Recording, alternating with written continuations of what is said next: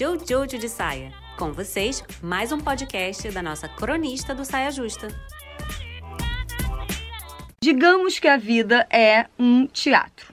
Uma peça de teatro. E aí tem o enredo, né? Tem personagens, os cenários mudam, né? Tem cenários, tem falas, essas coisas de peça de teatro. E aí você nasce, entra em cena, assim. Nesse momento, você ganha um papel o seu papel, que só você pode realizar, intransferível. E aí depois, digamos que nasce o seu irmão, sei lá, e aí pronto, entrou em cena, ganhou um papel. O papel dele, que só ele pode realizar, ninguém mais. Porque cada um tem um papel, o seu papel o seu próprio papel. É claro que talvez ao longo desse enredo né, que se desenrola dessa peça de teatro chamada Vida, possa haver alguma confusão de papéis. É natural que aconteça. Pode ser que você esteja passando por um momento que você não, não gosta do seu papel, não está gostando do seu papel, não quer desempenhar o seu papel, ou, ou tá muito insegura e não, não banca o seu papel, sabe? Não tá com coragem de fazer o seu papel e aí acaba deixando na mão dos outros as decisões da sua vida, sabe? Não, faz, faz o meu papel aí para mim, por favor. Ou tá com preguiça de fazer o seu papel aí, empurra pros outros fazerem o seu papel. Acontece também. Ou pode ser que você goste do seu papel, quer fazer o seu papel, e aí eh, as pessoas ao seu redor não te deixam fazer o seu papel porque acham que você não tá fazendo bem o seu papel e querem pegar o seu papel para fazer o seu papel. Ou senão você quer pegar o, o papel dos outros para fazer porque você está achando que os outros não estão fazendo bem o papel deles, daqui que eu faço esse papel.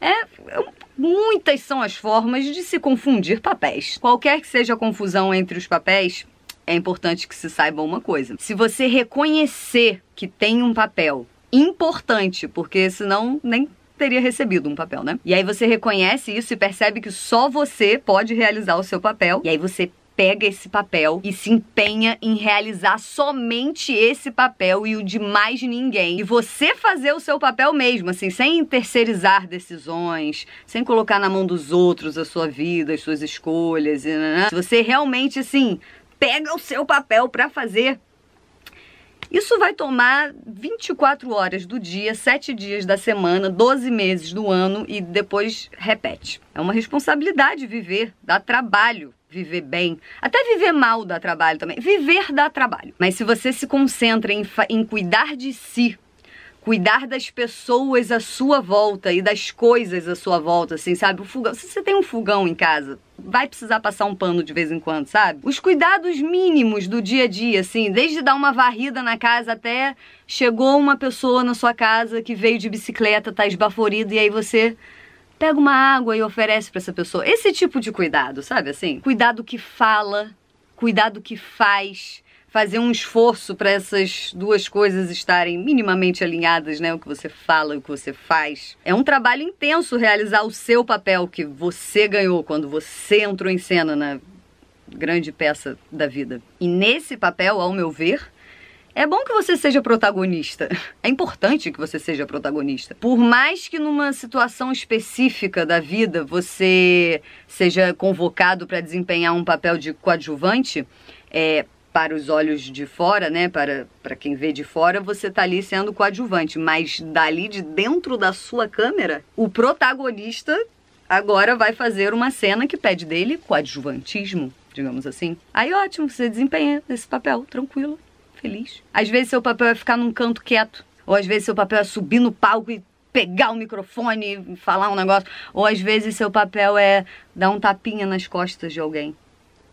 Sabe? Mas sem perder de vista que na sua vida você é o protagonista. E ser o protagonista da própria vida não quer dizer que você tá sempre no centro das atenções e das suas atenções e na mira dos holofotes e que você só pensa em você e que não considera os outros nas suas decisões e na vida.